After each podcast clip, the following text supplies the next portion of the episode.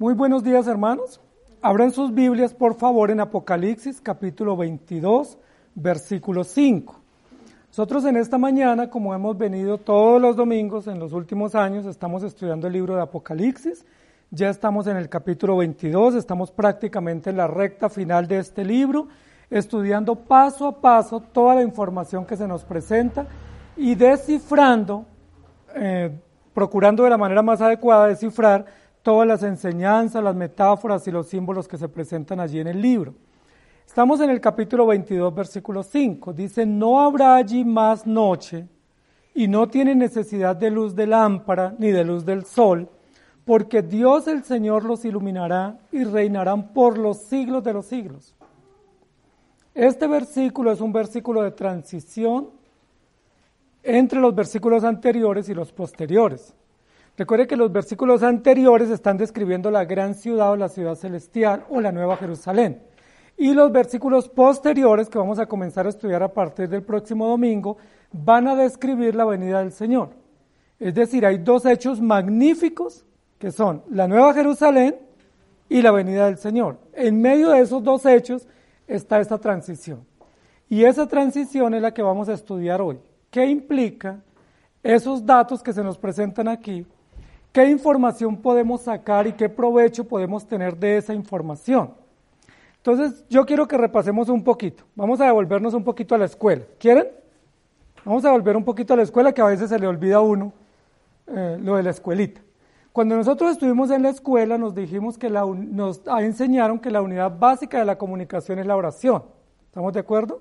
Y que la oración tiene prácticamente dos partes básicas, ¿cierto? El sujeto y el predicado. En el sujeto está el sustantivo, que es de quien se habla, y en el predicado es lo que se dice del sujeto, que generalmente está encabezado por un verbo y por unos adjetivos y complementos y todo eso, ¿cierto?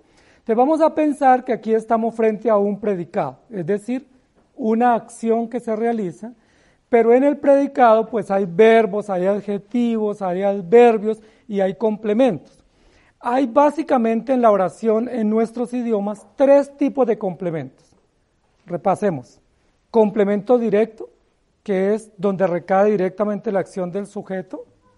Complemento indirecto y complemento circunstancial. ¿sí? Que son los tres tipos de complementos en una oración. Complemento directo, complemento indirecto y complemento circunstancial.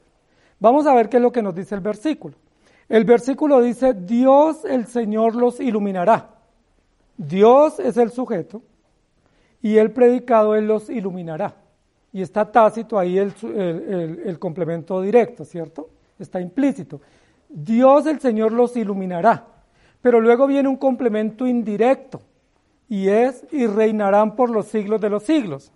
Y luego ese versículo también tiene tres complementos circunstanciales que son no habrá allí más noche y no tiene necesidad de luz de lámpara ni de luz del sol.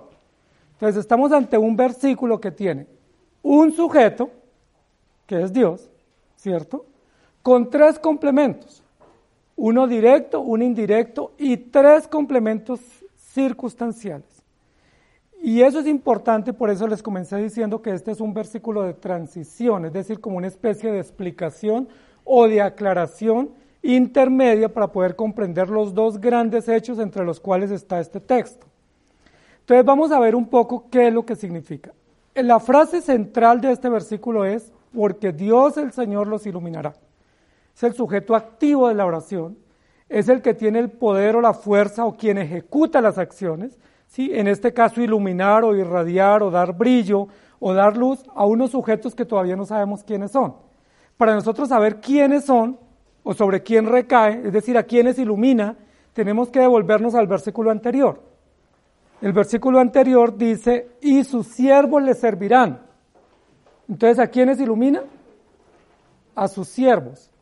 ¿sí? Es decir, a los creyentes o a los hijos de Dios o al pueblo de Dios, a ellos es que los iluminará. Y luego va a explicar todo lo demás y todas las circunstancias de modo, de lugar y de hecho que se van a presentar acá. Yo noto que en este versículo, como es común en Apocalipsis, hay muchos ejemplos de luz. Si ustedes se dan cuenta, dice, no habrá allí más noche. La noche se contrasta con el día, ¿cierto? Es decir, la noche es una señal de tinieblas o de oscuridad, que ahí ya hay una metáfora implícita contrastada de luz. Dice, y no tiene necesidad de luz de lámpara, o de luz artificial, o de luz en la casa para poder ver o poder moverse. Y luego dice, ni luz del sol será necesaria. Otra metáfora de luz, hablando del sol como el astro mayor o como el eje del sistema. Y luego dice, porque Dios los iluminará. Otra metáfora de luz otra fuente absoluta de luz perfecta de gloria perfecta. Y esas situaciones son las que permiten que ellos reinen por los siglos de los siglos. Recuerden que nosotros hemos dicho desde el comienzo de Apocalipsis que Apocalipsis es un libro muy rico o muy abundante en ejemplos de luz, en metáforas de luz. Desde el capítulo primero comienza diciendo que había siete candeleros, que había siete estrellas, que se paseaba en medio de luz, que había un brillo en sus ojos que destellaba como resplandor, que su rostro era como el sol al mediodía, ¿recuerdan? Capítulo 1, 2, 3, 4. Es un libro lleno, lleno de luz. Son muchos los que dicen que Apocalipsis es un libro catastrófico, ¿sí? tenebroso, miedoso, misterioso y que es casi como, un, como, un, como una cosa terrible y tenebrosa. Pero a mí me parece que no. Me parece que más bien Apocalipsis es un libro muy rico en abundancia de luz, de brillo, de esplendor y eso nos da a nosotros seguridad. Si nosotros estuviéramos ahora en un auditorio totalmente oscuro, ¿qué sentiríamos? Miedo, temor, misterio, ¿sí? angustia, estaría uno cuidando su bolso, cuidando sus pertenencias, uno no sabría quién está cerca, cómo qué quiere hacer el que está cerca de uno, porque la oscuridad nos produce eso, sí, nos produce temor, miedo, angustia, terror, inseguridad. Pero Apocalipsis no es un libro oscuro, Apocalipsis es un libro abierto, lleno de luz, lleno de brillo, lleno de esplendor, y eso nos permite a nosotros seguridad. Porque si algo nos da seguridad es estar a la luz del día o estar en un ambiente donde hay buena luz y buena ventilación, sea en la calle, en la casa o en cualquier lugar donde haya buena luz, eso nos da tranquilidad, estamos confiados, nos sentimos cómodos. El versículo de hoy nos va a hablar sobre algo muy importante y es quiénes son los que van a reinar. Dice, y reinarán por los siglos de los siglos, así termina el versículo. ¿sí? Termina con una frase interesante y con una condición y un propósito y una misión interesante de aquellos que van a reinar, es decir, los siervos de Dios. Para nosotros poder entender quiénes son los que reinan, tenemos que revisar el versículo 3 y versículo 4. Y ahí ya nos damos cuenta claramente que los que reinan son los que sirven a Dios. Y ya dijimos que los que sirven a Dios son aquellos que han sido regenerados o que han nacido de nuevo o que tienen el sello de Dios en su frente. Es decir, que tienen el sello del Cordero y que no han recibido la marca de la bestia. Entonces dice, ellos reinarán por los siglos de los siglos. La pregunta que nos vamos a plantear en esta mañana y que la vamos a resolver durante el estudio es, ¿quiénes reinarán? ¿Quiénes son los que reinan según Apocalipsis? ¿Y qué tipo qué clase de reinado, cuál es el carácter del reinado de estos que reinan? Porque para muchos reinar es ostentar un trono, una corona, un cetro y tener pues un, pedestal donde todo el mundo le rinde culto, le rinde pleitesía. Para muchos eso es reinar. ¿sí? De hecho, el concepto que nosotros tenemos de rey pues es de un poderoso, ¿sí? o un magnate que está en un palacio y tiene una cantidad de súbditos a su alrededor, que tiene una corte muy amplia que le rinde a él toda pleitesía y pues que él está casi disfrutando solamente. O cuando uno tiene el concepto de reina, ¿sí? La reina pues es la que está arriba y todo el mundo la honran o, o, la admiran. La pregunta es, ¿ese es el tipo de reinado de los que reinan por los siglos de los siglos? ¿O es otro tipo de reinado? ¿Sí? Entonces vamos a intentar entender eso en esta mañana. ¿Quiénes son los que reinan aquí? Porque pareciera que lo más grande del texto es decir que hay algunos que reinarán por siempre. ¿Quiénes son? ¿Y qué tipo de reino ejercen? ¿Y qué características tienen para que ellos puedan reinar? Entonces vamos a intentar entender un poco más el texto. Yo quiero que leamos para ir ampliando la idea Marcos capítulo 4, 21 al 25. Dice, también les dijo, ¿acaso se trae la luz para ponerla debajo del almud? O debajo de la cama? ¿No es para ponerla en el candelero? Porque no hay nada oculto que no haya de ser manifestado, ni escondido que no haya de salir a la luz. Si alguno tiene oídos para oír, oiga, les dijo también, mirad lo que oís, porque con la medida con que medís os será medido, y aún se os añadirá a vosotros los que oís, porque el que tiene se le dará, y al que no tiene aún lo que tiene, le será quitado. El versículo de Marcos dice, ¿acaso se tiene una luz y se pone debajo del almud? El almud era una medida comercial que existía en la antigüedad, en el primer siglo. Era una medida. Recuerden que las medidas de peso o de volumen que existen ahora no son las mismas que existían antiguamente. Ahora se han eh, vuelto un poco más precisas las medidas y distintas también. Pero esa era una medida. Es decir, el almud era una medida o un elemento de comercio que servía para medir o para pesar porciones y que lo tenían los comerciantes o los negociantes para hacer negocios. Es decir, era un instrumento útil, como para un constructor es un instrumento útil un metro, por ejemplo. ¿sí? Entonces, para un eh, comerciante era una balanza o un almud, que era una, una tabla de medida o de peso. La Biblia lo que nos va a decir es que no se pone una luz debajo del almud. Es decir, las medidas de comercio o las medidas de peso o las medidas o instrumentos de negocio no opacan o no ocultan la luz o no deben ocultar la luz, porque si no, el que hace negocios hace negocios a ciega y no sabe qué tipo de negocios hace y es posible que muchos de esos negocios él fracase porque los negocios los está haciendo a tientas o a ciegas. Y el otro ejemplo que pone es, ni se pone la luz debajo de, una cama. Pues no solo porque se quema el colchón, sino porque no alumbra. ¿Sí? Si usted pone la, la, lámpara, imaginémonos que se fue la luz eléctrica o aún esta bombilla, la ponemos debajo de la cama, ¿para qué nos sirve esa bombilla? O esa lámpara debajo de la cama. ¿Y para qué nos sirve a nosotros la cama? Para descansar, para dormir, ¿cierto? Es el lugar propicio para estar tranquilos y seguros y tener el descanso nocturno. Entonces, básicamente, tratando de entender esa metáfora, lo que la Biblia está diciendo es, usted no pone la luz debajo de la cama, porque si lo pone debajo de la cama, usted se queda dormido haciendo pereza y no se da cuenta que ya la luz le está mostrando que es hora de levantarse o hora de salir a trabajar. Entonces, miren los dos ejemplos.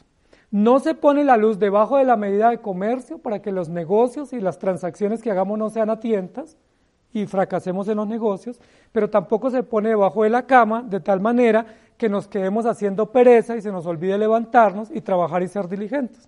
¿Sí me hago entender? Es decir, ¿dónde se pone la luz? Arriba, para que todos los negocios que hagamos seamos conscientes de lo que estamos haciendo y tengamos sabiduría, inteligencia y tengamos resultado y no se pone debajo de la cama, sino arriba, para que nosotros nos demos cuenta que no todo el tiempo nos la podemos pasar haciendo pereza, sino que tenemos que ser diligentes, productivos, activos y cumplir nuestras funciones. Eso es lo que la Biblia nos va a decir. Y luego vamos a capítulo 22 de Apocalipsis. No habrá allí más noche, ni tiene necesidad de luz de lámpara, ni de luz del sol y vamos a intentar entender qué significa eso. Recuerden que nosotros dijimos al final del capítulo 21 que hay tres cosas que no existen en la gran ciudad celestial. ¿Recuerdan? Templo, no hay templo, no se necesita luz del sol ni luz de luna, ¿y qué más no hay? Ninguna inmundicia. ¿Sí se acuerdan? Luego dijimos en el capítulo 22 que no hay allí maldición. Es decir, cuatro cosas ya no hay. Y ahora vamos a decir que no habrá allí más noche. Entonces uno se comienza a imaginar que es un día eterno, que solo habrá día, es decir, que va a haber como una reestructuración de la creación y pues eso nos confunde un poco. Y muchos se han confundido porque entonces lo que terminan diciendo es que el sol algún día va a dejar de alumbrar y que si el sol deja de alumbrar, pues ya vamos a tener una creación totalmente distinta. Y eso pues los argumentan con algunas ideas hoy en día pues aparentemente científicas, el calentamiento global y todo ese tema. Pero lo que la Biblia está diciendo es que en esta nueva creación no estaremos regidos por la, la noche y el día. Y vamos a Génesis 1. ¿Qué dice Génesis 1? En el principio creó Dios los cielos y la tierra y dijo Dios, sea la luz y fue la luz y luego separó la luz de las tinieblas y a la luz llamó día y a las tinieblas llamó noche y fue la tarde y la mañana el primer día. Eso es lo que va a describir la Biblia. Y el día y la noche nos sirve no solamente para poder trabajar en el día y descansar en la noche, sino que también esa disposición de Dios de establecer día y noche es también para poder medir o contabilizar el tiempo.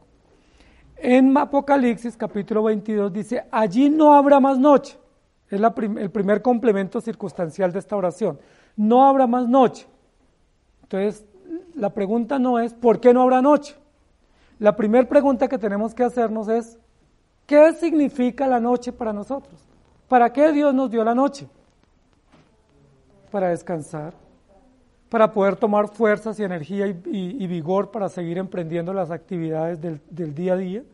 En la antigüedad recuerden que la sociedad como era bastante agrícola o agropecuaria, entonces no, no había lo que hoy existe, que mucha gente trabaja de noche, ¿sí? sino que gran parte de la población, si no toda, tenía que trabajar necesariamente de día y la noche era exclusivamente para descansar o para, o para estar en casa, en el hogar. Entonces la Biblia nos está diciendo cuál es la finalidad de la noche y la finalidad de la noche inicialmente es el descanso. Pero recuerden que yo les dije que este texto está entre dos grandes hechos que está narrando Apocalipsis. ¿Cuáles son los dos grandes hechos? Primero la Nueva Jerusalén, o la ciudad celestial, y el segundo grande hecho es la venida del Señor Jesús.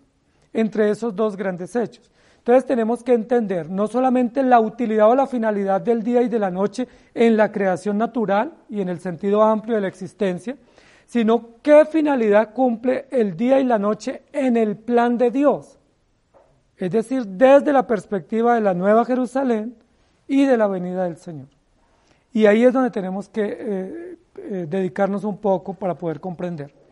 Yo quisiera que ustedes recordaran que Jesús en una oportunidad cuando estuvo en Gexemaní reunió a tres de sus discípulos. ¿Se acuerdan? Fue una noche, según parece fue un jueves. ¿Sí? Algunos dicen que fue antes, pero no sabemos con exactitud, pero muy probablemente fue el jueves antes de la crucifixión cuando Judas lo entregó. ¿Y recuerdan qué fue a hacer allá a la montaña de Gexemaní con tres de sus discípulos? A orar. ¿Sí recuerdan?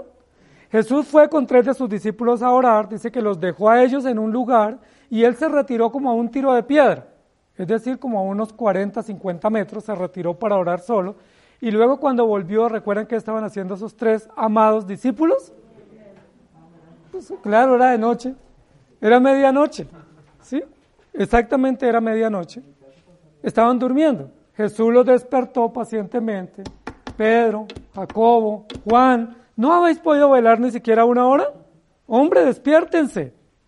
Velen y oren para que no entren en tentación.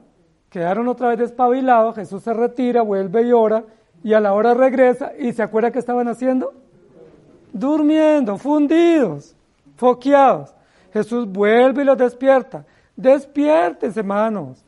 Levántense. No es tiempo de dormir, es tiempo de orar para que no entren en tentación. Vuelve y quedan despiertos. Jesús se retira por tercera vez a orar y cuando regresa ¿Sabe qué estaban haciendo? ¿Cómo se llama la obra?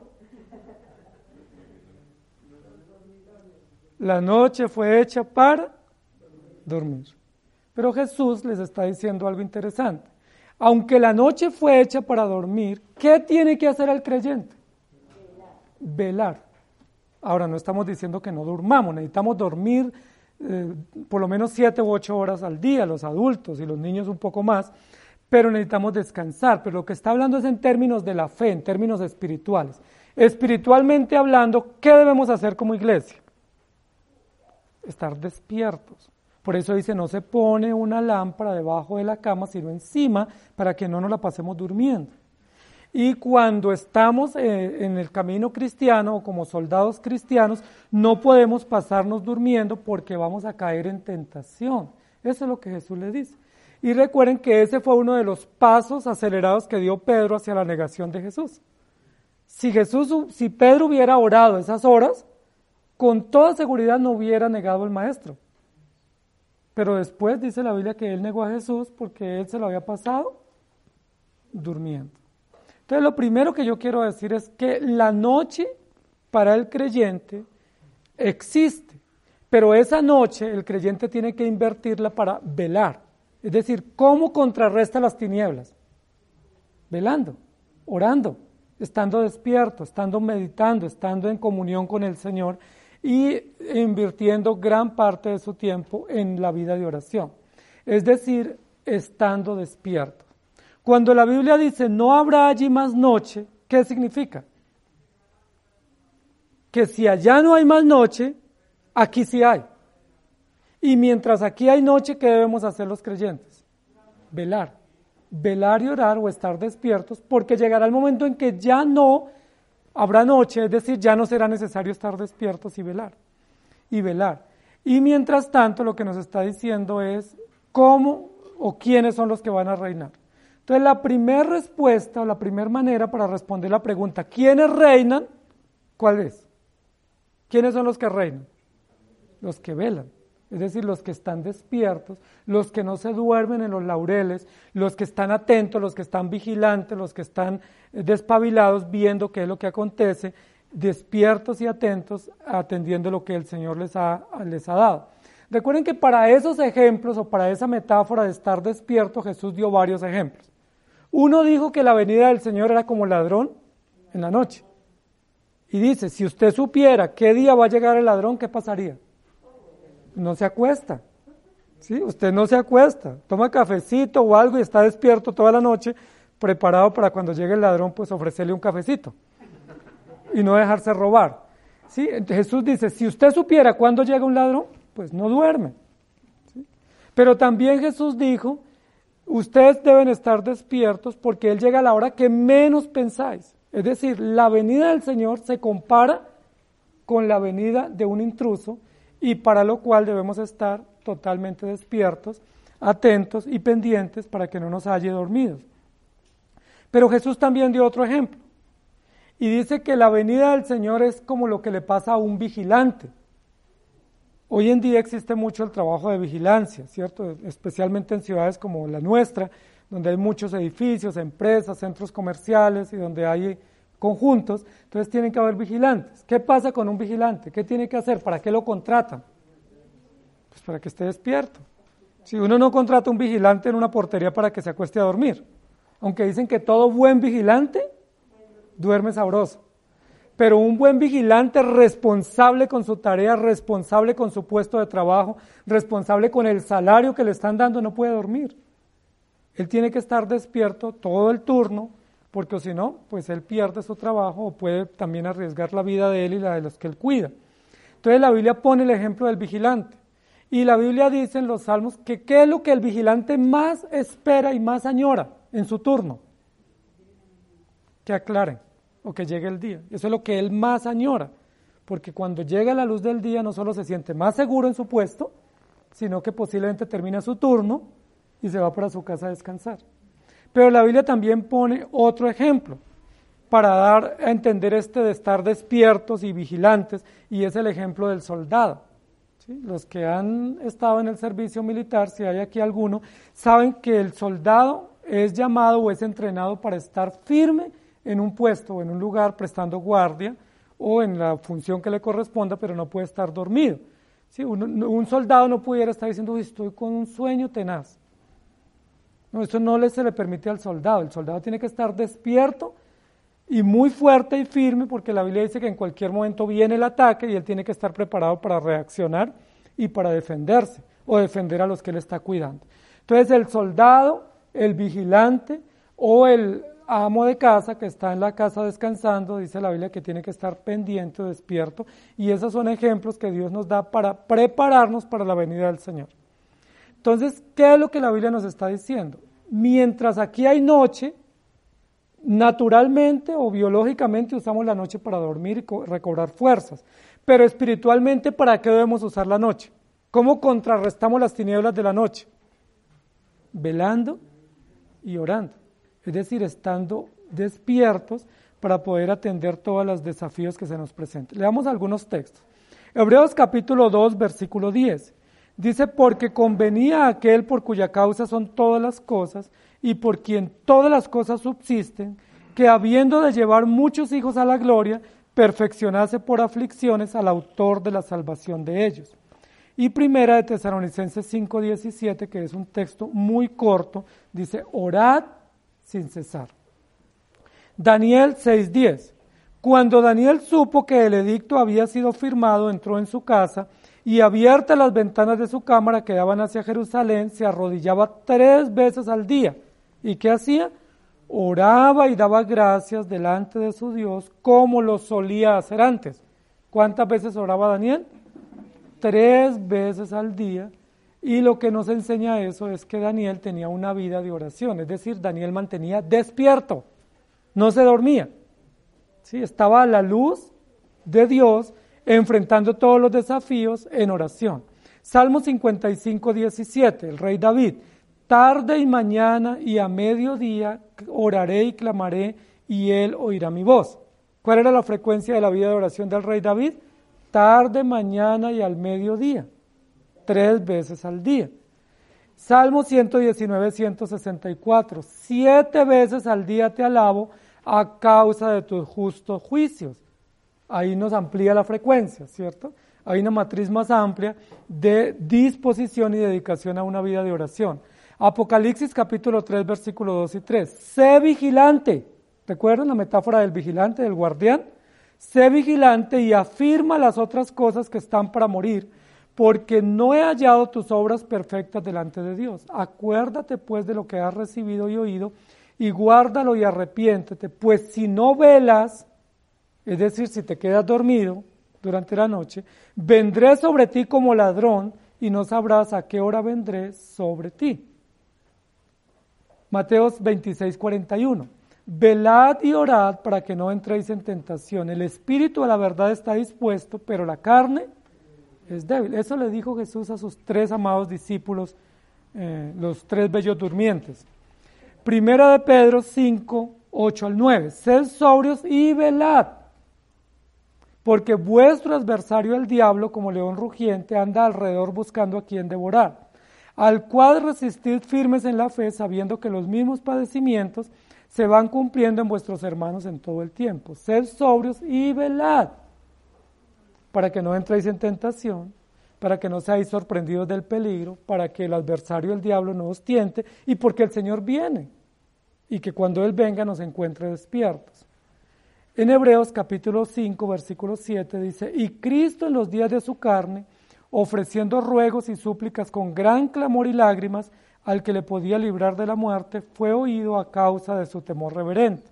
David oró, Elías oró, los discípulos oraron, eh, Daniel oró, Moisés oró, ¿quién más oró? Jesús. Jesús no necesitaba orar porque no estaba en riesgo de caer en tentación. Jesús no estaba en riesgo de ser vencido por Satanás, no estaba esperando nada eh, eh, fabuloso. Sin embargo, él oró para darnos ejemplo que él se sometió y tuvo una vida de oración. Lucas 6:12 dice, en aquellos días él fue a orar y pasó la noche orando a Dios. Y en varios textos la Biblia dice que Jesús tomaba tiempo en la madrugada o entrada la noche o toda la noche para orar. ¿Qué es lo que yo quiero que nosotros recordemos? ¿Quiénes son los que reinan en Mateo capítulo, en Apocalipsis 22? ¿Quiénes reinan? Los hijos de Dios. Pero para poder llegar y disfrutar de ese reinado eterno, ¿qué necesitamos hacer ahora? ¿Cómo nos preparamos o cómo nos equipamos para que seamos candidatos a ese reino eterno? ¿Cuál es la manera práctica para capacitarnos o para entrenarnos para ese reinado eterno? Velad y orad para que no entréis en tentación. Entonces, el primer, la primera expresión circunstancial del versículo es, no habrá allí más noche. Es decir, cuando lleguemos allá, no habrá necesidad de velar, porque ya pasamos a una vida distinta, donde ya no es necesario estar alerta, estar vigilantes o estar despiertos, pero como no hemos pasado a esa vida del más allá, sino que estamos ahora en el ya, pero todavía no, ¿qué necesitamos? Estar despiertos. Y la pregunta es, ¿usted está despierto? en términos espirituales estamos hablando, en términos de su fe, en términos de estar alerta, en términos de estar atento a lo que está sucediendo, en términos de saber leer todas las circunstancias de la vida. ¿Usted está despierto? ¿O usted se lo pasa dormido o roncando? Lo que la Biblia dice es, si te quedas dormido, cuando venga el Señor te encontrará dormido. Y recuerdan que había un hombre que se lo pasaba haciendo banquetes y durmiendo, y el Señor le dice, hoy vienen por tu alma. Había estado todo el tiempo dormido en las cosas del mundo, haciendo negocios y con la luz ah, lejos de, sí, y él fue encontrado en una mala posición cuando llegó su amo. ¿Quiénes reinan? Los que velan, los que estén despiertos y los que estén atentos todo el tiempo aguardando la venida del Señor. Y eso es bien importante, muy, muy importante. Lo segundo que nos va a decir allí, y no tiene necesidad de luz de lámpara. Y eso me evoca inmediatamente la vida en el campo. Aquí en la ciudad no, no, usamos ya lámparas como las que teníamos en el campo, pero los que vivieron en el campo saben que tocaba tener lámparas, ¿sí? de petróleo de gasolina o algún tipo de lámpara para uno poder iluminar la sala o la cocina. ¿Sí se acuerdan? Y era muy hermoso ese espectáculo de estar todos ahí junticos a la luz para que uno le diera calorcito, para sentirse seguro y para poder ver un poco.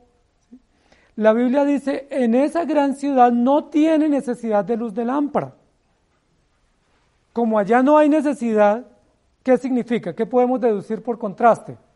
Que aquí sí necesitamos luz de lámpara. Es decir, que mientras caminamos en el día a día, en la caminata natural de la vida, necesitamos luz de lámpara. Necesitamos ser guiados e iluminados por la lámpara. ¿Y recuerdan cuál es la lámpara del cristiano? Salmo 119. Lámpara es a mis pies tu palabra y lumbrera a mi camino. Mientras estamos aquí, todos necesitamos tener lámpara. Y necesitamos ser guiados y alumbrados y dejarnos eh, alumbrar por esa lámpara preciosa y diáfana de la palabra. Mientras estemos aquí. Cuando estemos allá no vamos a necesitar más. Pero aquí sí, dice, allá no tiene necesidad, aquí sí tenemos necesidad de luz de lámpara. Y viene a mi mente una enseñanza muy interesante que Jesús dio en los últimos días de su ministerio terrenal antes de ir a la cruz. Y esas últimas enseñanzas él dio una parábola, que es una parábola muy significativa sobre la venida del Señor. Y en esa parábola habló de diez vírgenes que estaban esperando a un, al novio para unas bodas. Sí, había parte de la cultura de la tradición en ese momento entre los hebreos para los matrimonios era que cuando había un matrimonio, pues estaba la, la novia en una casa, el novio en otra casa, pero había un cortejo o unos acompañantes que iban a acompañar la llegada del novio y era sorpresiva esa llegada. El novio llegaba a cualquier momento de la noche. No se sabía si al principio, a la mitad o al amanecer de la noche. Él llegaba y para que pudieran entrar a la fiesta, los que estaban invitados tenían que estar despiertos, pero no solamente despiertos. ¿Recuerdan qué más necesitaban tener? Lámparas. ¿Sí se acuerdan? Ellos tenían que tener lámparas, pero no era suficiente ni estar despierto ni tener lámparas. ¿Qué más se necesitaba tener? Aceite en las lámparas. Se necesitaba tener aceite en las lámparas, porque uno podía tener su candelero, su lámpara, pero tenerla sin combustible. Entonces, miren lo interesante. Yo quisiera que meditáramos un poco en eso. El tema de las lámparas entre, entre el pueblo antiguo pues fue muy común porque no se desarrollaron tecnologías para la electricidad como las que tenemos nosotros. Entonces ellos tenían que ingeniarse la manera de producir luz, especialmente para su trabajo doméstico o en, las, en los hogares. Y una de las maneras más antiguas que ellos encontraron para producir luz fue a través del aceite de la oliva. El olivo es uno de los árboles más apetecibles en Mesopotamia y en el Mediterráneo, no solamente por su madera, sino también por su utilidad y por el aceite, porque ese aceite es, es comestible, es también de uso medicinal, pero lo usaban también para el alumbrado. Vamos a irnos bien antiguamente cuando Moisés estaba en el desierto. ¿Recuerdan? ¿Ya se ubicaron? Cuando Moisés estaba en el desierto, Dios le dijo, hágame una tienda de campaña donde yo more. ¿Se acuerdan cómo se llamó esa tienda?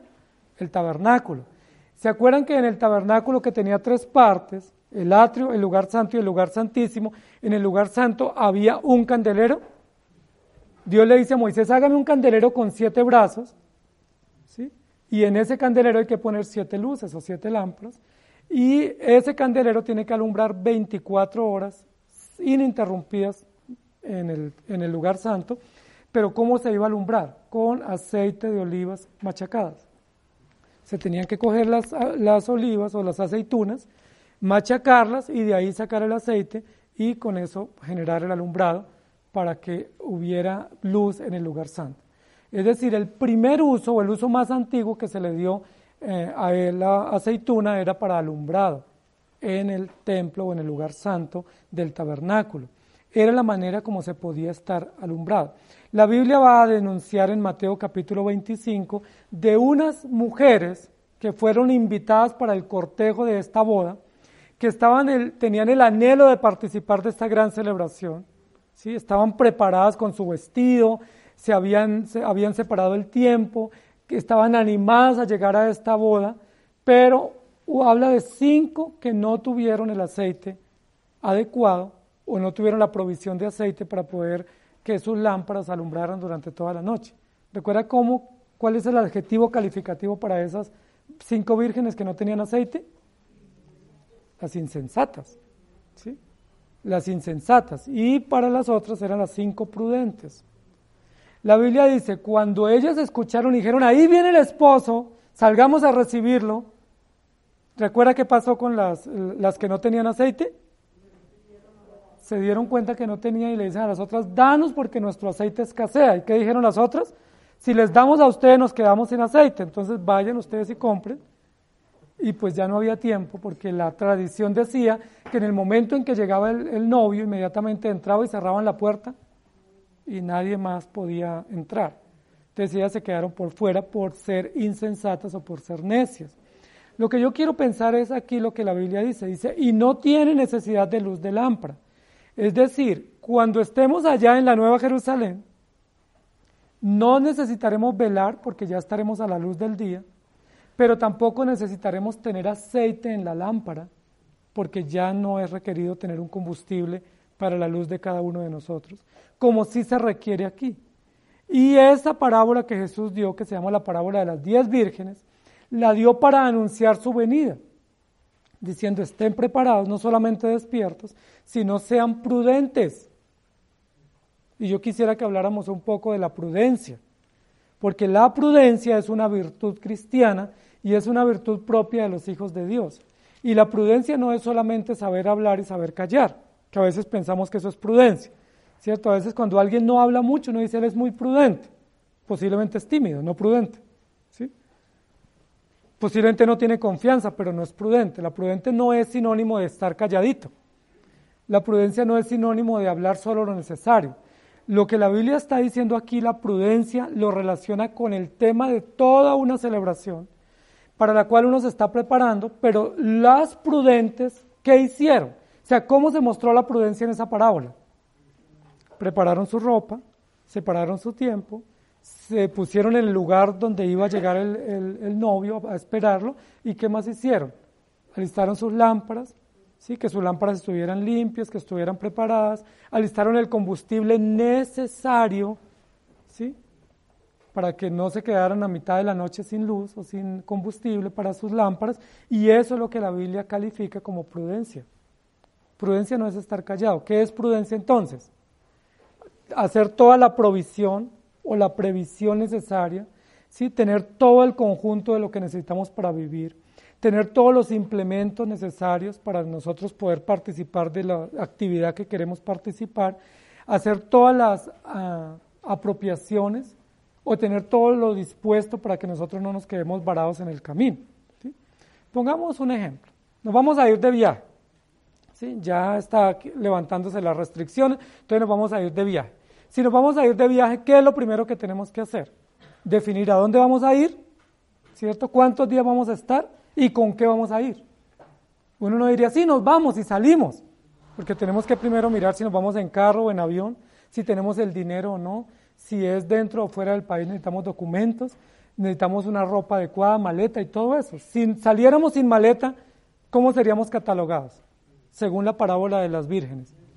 Insensatos, necios, se fueron sin maleta a ir de viaje, o sin dinero, o no se le echaron gasolina al carro, o no revisaron que el carro estuviera perfecto, sus llantas y su sistema mecánico, hicieron todos los cambios y la revisión para que no se queden en la mitad del camino.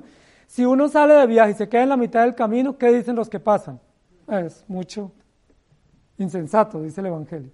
¿sí? No preparó todo para el camino y se quedó en la mitad. ¿sí? Eso sería lo que la gente diría de nosotros. Jesús dijo también, si uno va a construir un edificio, constructor, si uno va a construir un edificio, ¿qué tiene que hacer primero? Primero siéntese, calcule qué es lo que va a hacer, mire si tiene la plata, reúne el dinero, consigue el préstamo, consigue el dinero y luego sí anuncie que va a hacer un edificio. Pero si usted dice voy a hacer un edificio, le avisa a todo el mundo, pero no tiene el dinero, ¿qué va a decir la gente después? Ese solamente habló, vaciló y no tenía nada, no tenía ni un peso, no tenía nada. Entonces la Biblia califica la prudencia no como estar calladito, sino la prudencia como tener todo lo necesario, tener toda la sabiduría, tener toda la previsión de lo que nosotros vamos a, usar para que no quedemos en vergüenza o para que no quedemos expuestos o humillados públicamente. Sí, en el ejemplo del viaje, si uno se queda varado saliendo de la casa, de la casa, pues uno, pues eso es muy vergonzoso, es humillante que se nos quede el viaje en la mitad de carretera y que no lo logramos realizar porque no hicimos las previsiones de dinero, de revisiones y todo lo necesario para el viaje.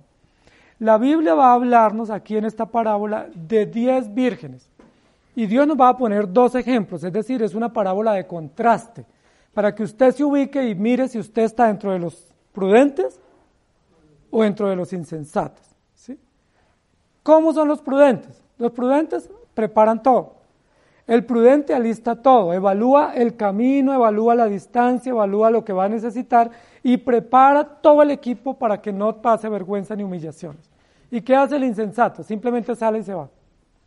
No prepara nada, no dispone nada y luego a mitad de la noche, como en la parábola, está en una angustia, mirando a ver quién le soluciona su necesidad.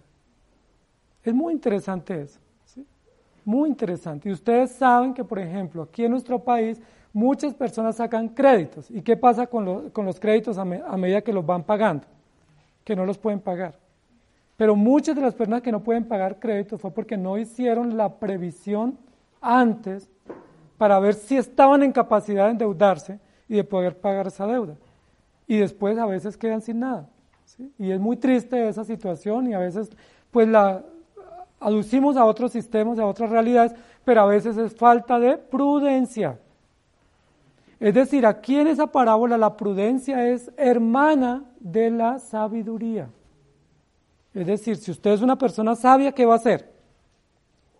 Alista todo, prepara todo, evalúa bien, hace el diagnóstico previo, si consigue todo lo que necesita y luego si emprende su viaje o emprende su plan o su programa. El texto continúa diciendo, no tiene necesidad de luz de lámpara. Es decir, no necesitan tener lámpara y aceite para un viaje o para el camino, porque en ese lugar donde vamos a ir allá no se necesita. Pero aquí sí se necesita. Aquí sí se necesita tener lámpara y tener aceite. Y aquí sí se necesita ser prudente. La pregunta que yo les quiero hacer es, ¿son ustedes prudentes o no? ¿Somos prudentes en los negocios, en las relaciones, en la vida diaria? Tenemos la sabiduría de planear, de planificar, de hacer un presupuesto.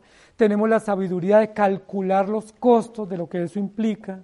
O simplemente decimos y decimos, pero no nos comprometemos con nada. Porque el, prudente se contrasta con el insensato. ¿sí? O el sabio se contrasta con el necio. El necio dice y dice y de ahí no pasa nada. El sabio no dice mucho, pero cuando dice, hace. ¿sí? El sabio no anda eh, eh, especulando mucho, pero cuando se compromete, saca adelante su compromiso.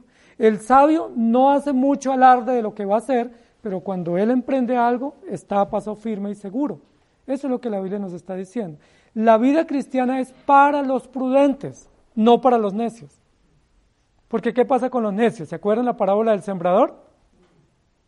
Vienen los afanes de este siglo ¿y qué pasa con la semilla? La ahoga. Cae en pedregales y no puede echar raíz y se seca. Entonces lo que la Biblia nos está diciendo es los que reinan no solamente son los que están despiertos y velan, sino quiénes son los que reinan, los que viven prudentemente en esta tierra. Y Jesús dijo, sed prudentes como serpientes. ¿sí? Jesús dijo que debemos ser prudentes porque si no somos prudentes o sabios no podremos enfrentar todos los desafíos que tenemos en la vida. Éxodo capítulo 27, 20 y 11 dice, y mandarás a los hijos de Israel que te traigan aceite puro de olivas machacadas para el alumbrado, para hacer arder continuamente las lámparas. En el tabernáculo de reunión afuera del velo que está delante del testimonio. Las pondrá en orden a Aarón y sus hijos para que ardan delante de Jehová desde la tarde hasta la mañana, como estatuto perpetuo de los hijos de Israel por sus generaciones. Y el Salmo 119, 105 que ya mencionamos. Lámpara es a mis pies tu palabra y lumbrera a mi camino. Y Mateo 5:14, Jesús en el Sermón del Monte. Vosotros sois la luz del mundo, una ciudad asentada sobre un monte no se puede esconder. Y Mateo 25:3, que es donde está la parábola que mencionamos. Las insensatas, tomando sus lámparas, no tomaron consigo aceite. Y uno dice, ¿cómo se les ocurre? ¿Sí? Es como irse a mercar sin dinero. O venirse a la iglesia sin la, sin la Biblia. O irse uno a viajar sin la maleta. ¿Sí? O sea, la Biblia dice, no, no es así. Las insensatas tomando sus lámparas no tomaron consigo aceite. necesitaban una, un tarro, un pote, una vasija con aceite porque los candeleros en la antigüedad no tenían la capacidad de almacenar mucho aceite, sino que constantemente tenían que estarle echando aceite. Entonces eran esos candeleros planos, pequeños, que tenían básicamente dos boquillas, una para echar el aceite y la otra para que saliera el humo, y entonces tocaba con frecuencia estarle suministrando el aceite, no eran como las luces que tenemos hoy que pues uno enciende una bombilla y puede estar días y días funcionando. Entonces miren lo interesante lo que la Biblia está diciendo. Y luego en el Salmo 92.10 dice, pero tú aumentarás mis fuerzas como las del búfalo, seré ungido con aceite fresco. Entonces vamos recapitulando. ¿Quiénes son los que reinan? Llevamos dos. Los que están despiertos, velando, en términos espirituales. ¿Y quiénes más? Los que viven prudentemente, es decir, los que saben que estamos en un camino difícil y que prudentemente o dispuestamente se comprometen para vivir para Dios con sabiduría. Y yo quisiera que nos eh, hiciéramos esa pregunta bien, bien concienzuda. ¿Estamos viviendo sabiamente? Yo quisiera que cada uno meditáramos, porque es una pregunta para todos. ¿Estamos viviendo sabiamente? No nos apresuremos a decir sí, porque no es de respuesta rápida, es para que meditemos. ¿Yo estoy viviendo con sabiduría? Los talentos que Dios me dio los estoy usando con sabiduría. El tiempo que Dios me dio lo estoy usando con sabiduría. El dinero que yo estoy devengando de mi trabajo lo estoy invirtiendo con sabiduría. La fuerza, la salud, la juventud, las oportunidades, las estoy invirtiendo con sabiduría o no. Porque nos hemos dado cuenta que a veces uno despilfarra el tiempo, despilfarra la, la salud, despilfarra las oportunidades, los talentos, el dinero, y eso no es vivir sabiamente, sino neciamente. Para poder reinar, ¿qué necesitamos? Ser prudentes. Grábense eso, por favor, en todo. Prudentes en todo lo que nosotros hacemos, en cómo nos comportamos como personas, como ciudadanos, como miembros de una familia y de una iglesia. Sabios en todo, prudentes en todo, cautelosos en todo.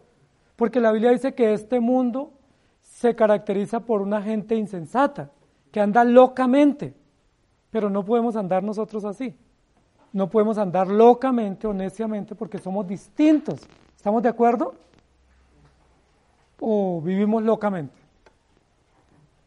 Y nos hemos dado cuenta con este tema de la restricción, ¿cierto? Cómo la gente le falta a veces mucho entendimiento para saber que son realidades eh, que tenemos que cuidar y que hay mucho riesgo. Entonces a veces la gente le dicen, ya pueden salir y ¿qué hacen? Salen, desprevenidos de cualquier cuidado y de cualquier prevención o precaución que debieran tener para su propio bien. Amados hermanos, ¿somos prudentes? Respondámonos delante de Dios esa pregunta. Y la tercera parte del texto dice, ni se necesita la luz del sol. No se necesita la luz del sol. No se necesita de noche, no se necesita de lámpara, ni se necesita de luz del sol. Y ya nosotros hemos explicado un poco eso, ¿cierto? Pero vamos a, a meditar un poquito. ¿Por qué no se necesita la luz del sol? Recuerden que hay un ejemplo que en la Biblia se usa desde muy antiguo y es que el sol en la Biblia tiene una simbología con el carácter de Dios o con el carácter de Cristo y tiene que ver con la justicia. ¿Se acuerdan? Que Zacarías dice que Él es el sol de justicia. ¿Alguno de ustedes puede resistir muchos minutos mirando el sol, así cuando está en su esplendor? Es imposible, no podemos, no resistimos. Porque el sol no nos permite, porque eh, tiene tanta fuerza en los rayos, ¿sí? que no, nos dañan la vista. Entonces no podemos, pero la Biblia compara la potencia, ¿sí? el brillo, el fulgor, lo penetrante de la luz del sol, lo compara con la justicia de Cristo. Es decir, sol y justicia en la Biblia son sinónimos. O mejor, sol es una metáfora para ampliar o explicar el tema de la justicia en la Biblia. Es decir, ¿cómo es la justicia de Dios si se compara con el sol? Fuerte, penetrante, imposible de resistir, imposible de mirar de frente, porque no podemos soportar la justicia o el brillo o la potencia del sol cuando está en su fuerza. Entonces la Biblia va a decir acá que los que reinan no necesitarán la luz del sol. No dice que es la creación la que no la necesita. No dice que es la iglesia. Dice los que reinan no necesitarán la luz del sol. ¿Por qué? Si comparamos sol con justicia, ¿qué es lo que podemos concluir? Que cuando estemos en el más allá o en la ciudad celestial, no se requiere la justicia como medio para medir o evaluar o juzgar, porque eso tiene que suceder acá en la tierra. Acá es donde somos medidos o calibrados constantemente a la luz de la justicia. Acá es donde viene el justo pago por lo que nosotros hacemos la justa retribución por todas nuestras acciones. Es decir, nosotros aquí estamos sometidos o expuestos constantemente a la justicia, sea que obremos bien o sea que obremos mal. Aquí es donde tenemos que clamar a Dios que tenga misericordia de nosotros porque la justicia recae. Pero una vez muramos y resucitemos para estar con el Señor, ya no estaremos con el temor o la angustia o la necesidad de la justicia divina porque eso pertenece al más acá, o a la vida temporal o a la vida terrenal. Entonces, cuando la Biblia dice no se requiere la luz del sol, lo que nos está diciendo es que allá en la eternidad nosotros no estaremos motivados o inducidos constantemente a prestar atención a los mandatos del Señor por obediencia y por temor a no cosechar consecuencias sobre nuestros actos. ¿Sí me hago entender? Es decir, es ahora que nosotros estamos movidos a obedecer, porque si no obedecemos hay consecuencias. O si no atendemos a los mandamientos hay consecuencias o hay un impacto natural que viene por no obedecer a la ley de Dios. Entonces yo quisiera pensar lo siguiente, ¿quiénes son los que reinan allá? Los que aquí se comportan obedientemente a la ley de Dios. Es decir, los que saben que tenemos una luz, que es la luz de la justicia, que se representa en la Biblia como el sol, que tenemos unos indicadores y unos principios que tenemos que seguir y que si no los atendemos pues hay consecuencias. Para los creyentes no consecuencias condenatorias, pero sí consecuencias que traen dolor y aflicción y disciplina y corrección sobre nuestras vidas. Pero mientras eso pasa nos estamos preparando para el encuentro con el Señor. ¿Qué sería si no hubiese sol ahora? o no hubiese justicia ahora de parte de Dios, ¿qué pasaría? Pues viviríamos a nuestras anchas, pero no tendríamos la oportunidad de ir a ese lugar celestial. Lo que nos está diciendo la Biblia es, ¿quieres tú reinar allá? Sería la pregunta. ¿Quieres reinar? ¿Qué tienes que hacer aquí? Obedecer. ¿Cierto? Tres cosas. ¿Qué hay que hacer acá? Estar despiertos en oración. ¿Qué más hay que hacer? ser prudentes o sabios en todo lo que hacemos, decidimos o invertimos. ¿Y qué más debemos hacer? Ser obedientes. Porque aquellos que son obedientes lo que están diciendo es yo estoy alumbrado por el sol de justicia o por la guía rectora de la palabra del Evangelio, pero esa obediencia aquí me capacita para reinar por la eternidad.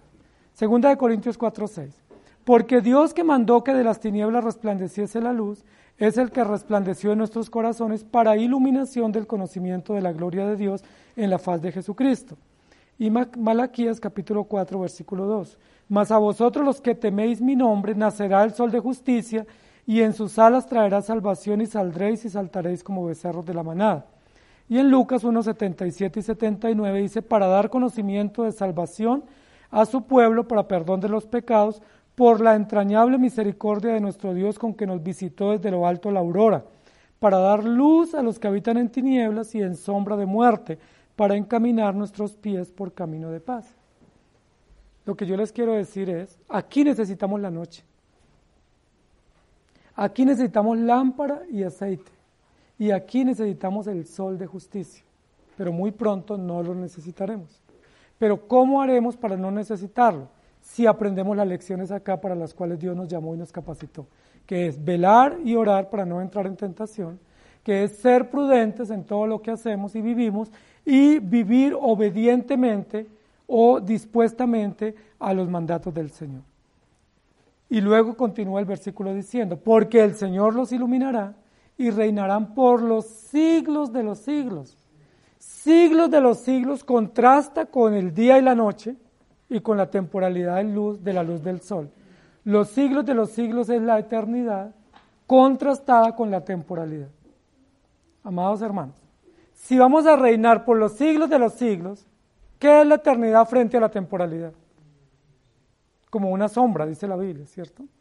Y si es como una sombra, la pregunta evaluativa o reflexiva es, entonces, ¿por qué no velamos? Si es tan corta la vida, frente a la eternidad, si es tan pasajera como una sombra, como un pensamiento, ¿por qué durante esa sombra, que es tan fugaz o tan efímera, nosotros no podemos velar ni siquiera una hora. ¿Recuerdan que fue el reclamo de Jesús para los discípulos? Y la, la, explicación es, ellos no pudieron velar porque sus ojos estaban cargados de sueño. Pero pues eso dice mucho, no, no, de, no de, su, de su falta de descanso, sino eso dice mucho de que ellos no estaban entrenados o no habían comprendido el peligro que había o que se cernía sobre Jesús y que ellos requerían estar despiertos. Si la vida es tan fugaz frente a los siglos de los siglos por los cuales reinaremos con Cristo, ¿por qué no somos sabios? ¿Por qué en esa fugacidad o temporalidad de la vida nos mostramos insensatos o necios? Malas inversiones, malas decisiones, malas acciones, malas relaciones y conclusión, todo mal. ¿sí? Que es parte a veces de la vida de muchas personas. Uno escucha a veces personas lamentándose por lo que viven, su pobreza o su fracaso, pero cuando uno eh, conoce un poco más del ambiente de esas familias, a veces puede concluir que ha habido mucha necedad en muchos de los momentos de la vida, en sus oportunidades de vida de joven o en sus inversiones o negocios o decisiones. Siendo que la vida es tan corta, la vida temporal, frente a la eternidad, ¿por qué nos cuesta tanto ser obedientes? Como dice la Biblia, es por poco tiempo. ¿Recuerda? La Biblia dice, es por poco tiempo que se requiere prudencia, estar despiertos y ser obedientes. ¿Por qué nos cuesta tanto? El texto en, la parte central dice, el Señor Dios los iluminará. Nuestra única esperanza se llama Jesucristo, que nos ilumine con su palabra, que con su voz y su gracia nos sustente y que nosotros de esa manera podamos estar preparados para la venida del Señor. ¿Quieren ustedes reinar con Cristo? La pregunta es obvia, la respuesta mejor, es obvia, ¿cierto? Claro que sí, pero para eso, ¿qué requerimos? ¿O qué requiere Dios de nosotros? Velar y orar, ser prudentes o sabios y ser obedientes o justos en los demandas o los desafíos que el Señor nos, nos pone por su palabra. Y de esa manera estaremos preparados para la venida del Señor. Juan 8:12 dice, Otra vez Jesús les habló diciendo, yo soy la luz del mundo, el que me sigue no andará en tinieblas, sino que tendrá la luz de la vida. Y Juan 14, 6, Jesús dijo, yo soy el camino, la verdad y la vida, el que nadie viene al Padre sino por mí. Oremos. Amado Señor, te damos gracias porque hoy nos recuerdas una vez más que si estamos aquí es por tu misericordia. Que nosotros siempre amamos las tinieblas, amamos el sueño, amamos la necedad, amamos la injusticia. Ese es el común denominador nuestro. Esa es la manera como nos portamos a diario. Eso es lo que testificamos, que no, no, nos gusta el orden, no nos gustan los principios, no nos gusta la sabiduría, sino que nos gusta la necedad y las tinieblas. Y te pedimos perdón, porque tú ya nos has llamado a la luz, y como hijos de luz debemos vivir en luz. Como hijos de luz y soldados tuyos debemos mantener despiertos, preparados para el combate día a día que tenemos en nuestra vida espiritual. Pero tu palabra también nos ordena ser sabios, ser prudentes. Y tenemos que confesarte que muchas de nuestras acciones no son sabias. Muchas de nuestras decisiones son necias. Eso lo vemos y cosechamos las consecuencias de ellas. Te pedimos que nos perdones encamina nuestros pies a la sabiduría, encamina nuestro corazón y nuestra mente a la prudencia, encamínanos, Señor, a estar velando, atentos en oración constante y también a la obediencia de tu palabra, para que de esa manera tu palabra dé testimonio a nuestro espíritu de que somos hijos tuyos y podamos tener evidencias seguras de que tú nos has llamado y que podemos reinar contigo por los siglos de los siglos.